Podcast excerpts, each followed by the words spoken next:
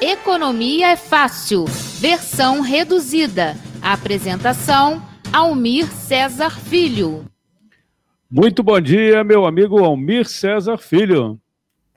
Olá, Antônio de Padre Figueiredo. Olá, amigos e amigas ouvintes da Web Rádio Censura Livre, que estavam acompanhando o Boletim Censura Livre com Antônio de Padre Figueiredo.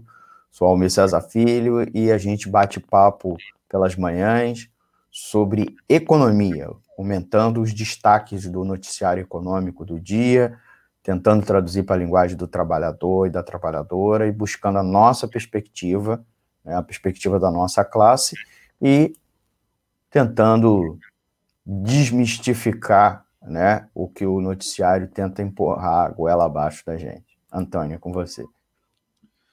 Vamos aqui ao destaque sempre preciso, acompanhando as informações o economista Almir César Filho, apesar das pesquisas mostrarem recuperação em algumas cidades, no Rio, o varejo não sentiu melhoria. Por favor, Almir. É, Antônio, a gente podia estar conversando hoje sobre o Renda Brasil, que parece ter dominado o noticiário econômico do desde ontem, né? Que é a suposta proposta do governo de unificar vários programas sociais na, na busca, no fundo, no fundo, de garantir a popularidade do Bolsonaro, mas com a desculpa de tentar buscar recuperação econômica e tentar mitigar o, o impacto da crise provocada pela pandemia do coronavírus na economia, nos empregos, na renda do trabalhador e da trabalhadora. Mas a gente sabe que o objetivo não é esse, né? Como a proposta ainda não foi apresentada, você tem muita especulação na mídia, né? Informações e disputa, a gente não vai comentar sobre isso.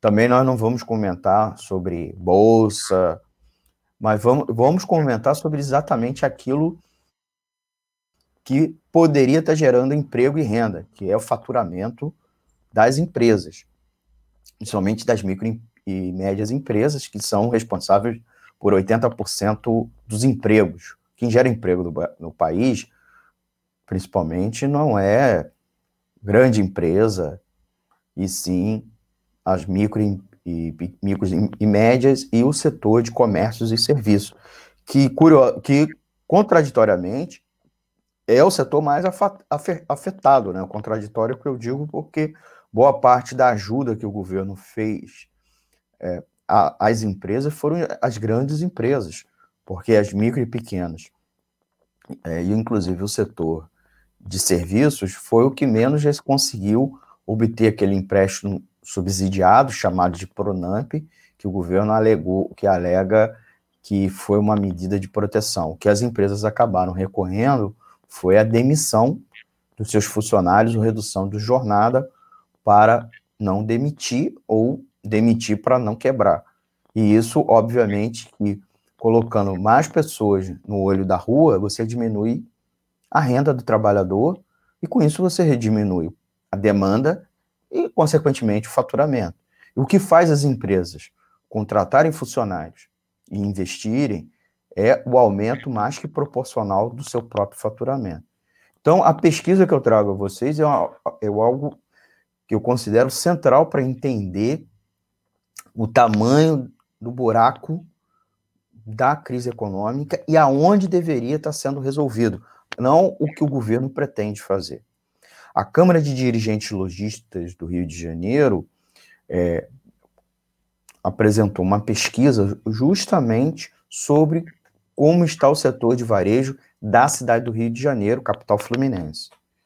E apesar de vários institutos de pesquisa mostrarem recuperação em algumas cidades, e eu penso, em alguma medida, é uma forçação de barra, numa tentativa de mostrar uma normalidade, uma, uma volta à normalidade, ou uma constituição de uma nova normalidade, na cidade do Rio de Janeiro, a Câmara de, Dirigentes Logistas teve que admitir que não há essa volta à normalidade. O comércio carioca registrou o pior semestre de todos os tempos, de todos os tempos, com queda de 27% das vendas em comparação ao mesmo período do ano passado. Tá? Essa é uma estimativa do próprio Clube dos Dirigentes Lojistas é, do Rio de Janeiro, a CDL, e também do Sindicato dos Lojistas do Comércio do município do Rio de Janeiro, assim de Lojas Rio. É, de, de, acordo com o presidente das duas entidades, o Aldo Gonçalves, que juntas representam mais de 30 mil estabelecimentos comerciais, depois de mais de 100 dias de portas fechadas por conta da pandemia, o comércio carioca ainda, ainda não deu sinal nenhum de reação após a reabertura de suas atividades, que começou a acontecer no dia 27 de junho. Então, nós temos aí quase dois meses de reabertura gradativa, mas é, crescente do comércio. Então, nas próprias palavras do Aldo, é, apesar de muitos institutos de pesquisa mostrarem uma tímida recuperação das vendas em algumas cidades do Brasil, no Rio, o comércio varejista não sentiu essa melhoria. E aí eu entendo que uma boa amostra, uma boa amostra da situação tá, do comércio do Brasil, ao contrário dessas pesquisas. A forte redução no consumo, seja pela não circulação de pessoas, que é uma, era um dos pontos na qual o governo Bolsonaro, e em alguma medida até governadores e, e muitos prefeitos, alegavam de que a crise está sendo proporcionada por isso, e não é, tá? Mas também pela queda generalizada do poder aquisitivo causada pelo desemprego e por todos os fatores que tão é, dramaticamente, nas palavras até do Aldo Gonçalves, afetaram não só a saúde financeira, como a própria sobrevivência do comércio, continuam afetando diretamente o setor. Tá? Dentre os mais prejudicados do ponto de vista da economia estão, evidentemente, como eu disse um pouco antes, as micro, pequenas e médias empresas que se acham na linha de frente das grandes vítimas da Covid-19, que passam por momentos, como nas palavras do Aldo Gonçalves, presidente do Cindy Lojas, é, por momentos dramáticos.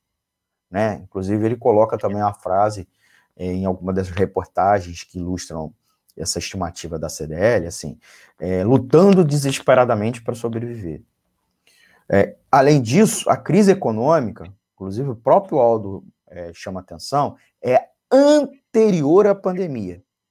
Revela-se um elevado índice de desemprego assim como ele ainda chama atenção para outros fatores, como desordem urbana, violência, é, proliferação de camelôs, é, corrupção desenfreada dos governos, sequela do, da corrupção desenfreada de governos anteriores. Isso, obviamente, é a visão burguesa do Aldo, é, do Aldo Gonçalves. Ele, como presidente das duas é, principais entidades do varejo da cidade do Rio de Janeiro, ele é, chama atenção ainda, recorda que no acumulado do ano passado, as vendas recuaram 2,9% em relação a 2018. Então, ano passado, primeiro ano do Bolsonaro, as vendas já tinham um recuo de quase 3%, tá? registrando resultados negativos em todos os 12 meses, de janeiro a fevereiro do ano passado. Mesmo em dezembro, mês do Natal e a data comemorativa mais importante do ano, o varejo carioca amargou uma queda de 1,5% nas vendas. Então, não dá para dizer que a crise de desemprego, a crise também, por sua vez, do faturamento do comércio, foi causada pela pandemia. A crise já estava na economia instalada mesmo antes. Mesmo ele, o representante da, da patronal, menciona essa questão. Ainda segundo Aldo Gonçalves, as perspectivas para esse ano também não são boas. O ano de 2020 não será de boas lembranças, nem para os setores produtivos, nem para a sociedade como um todo. É, todos estão sofrendo, né, evidentemente, as consequências da crise provocada pela pandemia. Né? A cidade do Rio de Janeiro foi uma das mais atingidas, inclusive pela pandemia, ao contrário da maioria dos estados que experimentou alguma recuperação. Não custa lembrar também é, que todas as datas comemorativas do primeiro semestre desse ano registraram quedas. E mais recentemente, no Dia dos Pais, as vendas foram negativas, diz o próprio Aldo Gonçalves. Já em São Paulo, é, o Dia dos Pais ajudou a melhorar o movimento de vendas do comércio paulistano na primeira quinzena de agosto. A reabertura gradual também ampliou as opções de compra para o consumidor, e com isso, o balanço de vendas da Associação Comercial de São Paulo registrou a alta média nas vendas de 28,5% ante igual período de julho. Com mais gente, é, com mais atividades mais gente circulando, a data comemorativa acabou funcionando, é, segundo o economista da Associação Comercial de São Paulo, Márcio é, Solimeu, como um motivador adicional de compras. Porém, mais atividades funcionando em ampliação de 6 para 8 horas no horário das lojas devem beneficiar cada vez mais a retomada. É, por isso, essa di diferença entre o Rio e São Paulo. É, mas é importante frisar um aspecto fundamental. Não é a ampliação dos horários de atendimento que vai ditar o ritmo da retomada econômica.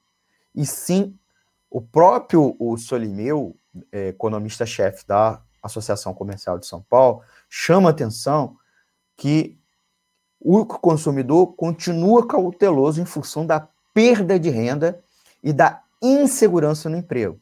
Então, se ele se sente seguro sobre o emprego, ele não vai fazer compras a prazo, compras com maior valor, né, é, que comprometa uma renda futura que ele não sabe que vai ter. Então, ele chama atenção, inclusive, que o crescimento das vendas continua muito lento.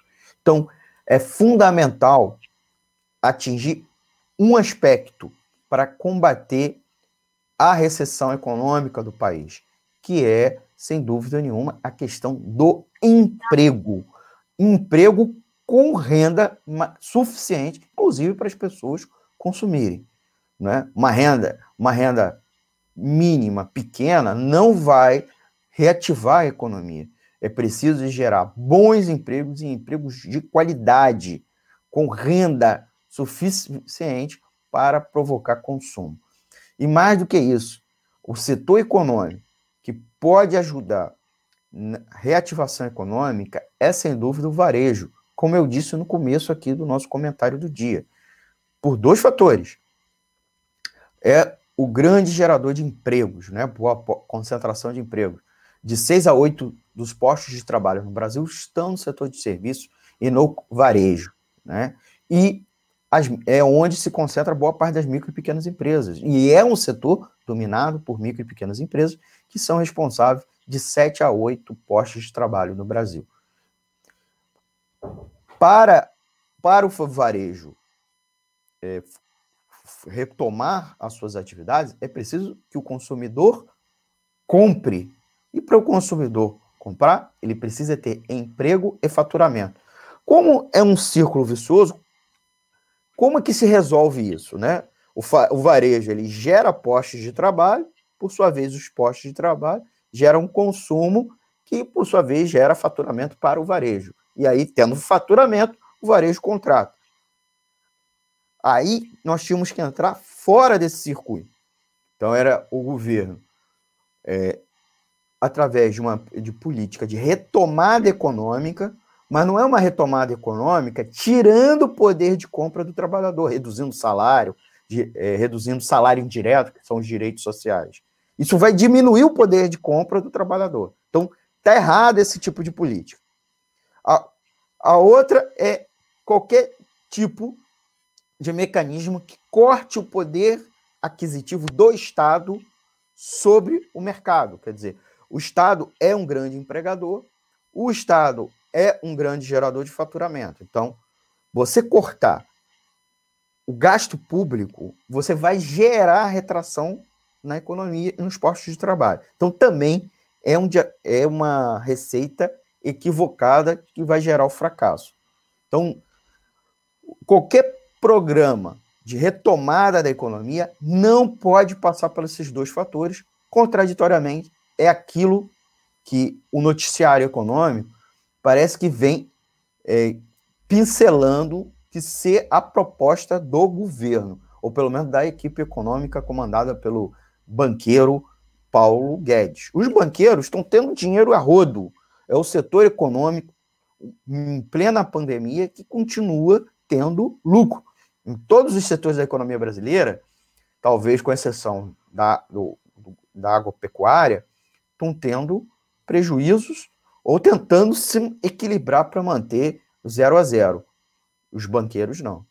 Então, a receita dos banqueiros é toda ela algo que não o afete. Então, propostas como é, imposto sobre grande fortuna vai penalizar os banqueiros.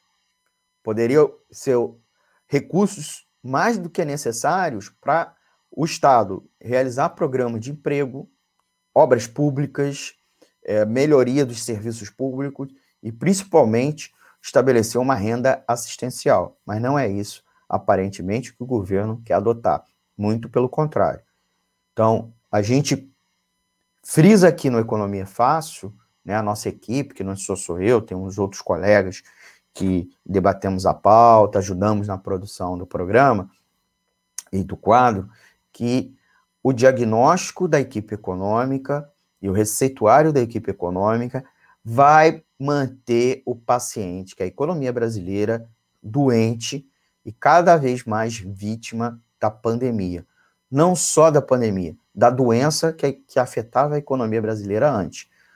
Crescimentos medíocres por conta da financiarização, da captura da renda, boa parte da renda é, gerada no país é capturada pela grande patronal, principalmente pelos banqueiros e também pela, pelo grande capital internacional que drena os recursos para fora.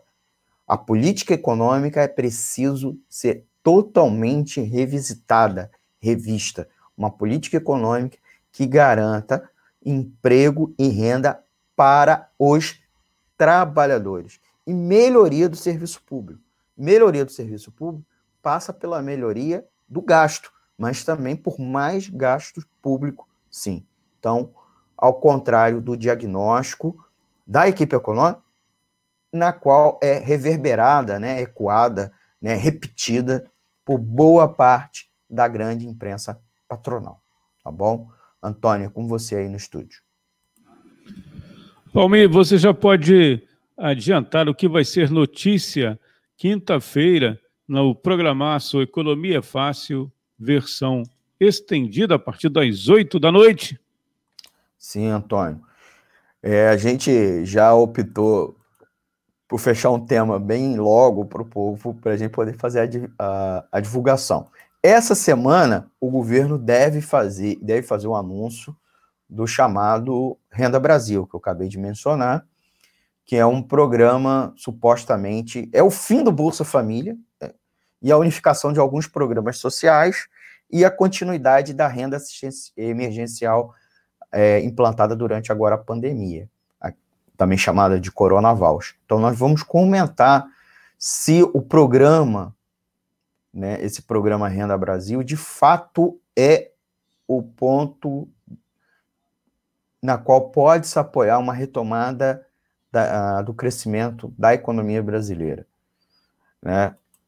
Porque o governo, inclusive, pretende tirar, para não mexer no teto do gasto público, tirar recursos dos, das outras políticas sociais, dos outros gastos sociais, inclusive de saúde e educação, e do salário dos servidores públicos, e destinar para essa renda assistencial.